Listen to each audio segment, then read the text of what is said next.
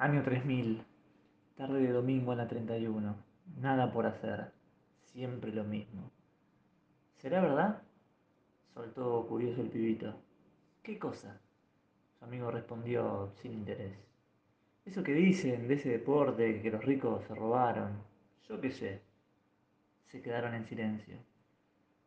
Ante la mirada de su amigo, el pibito pateó una latita de gaseosa. La miró, la pateó nuevamente, otra vez. ¿Qué haces? preguntó. No sé, pero es divertido. ¿Querés jugar?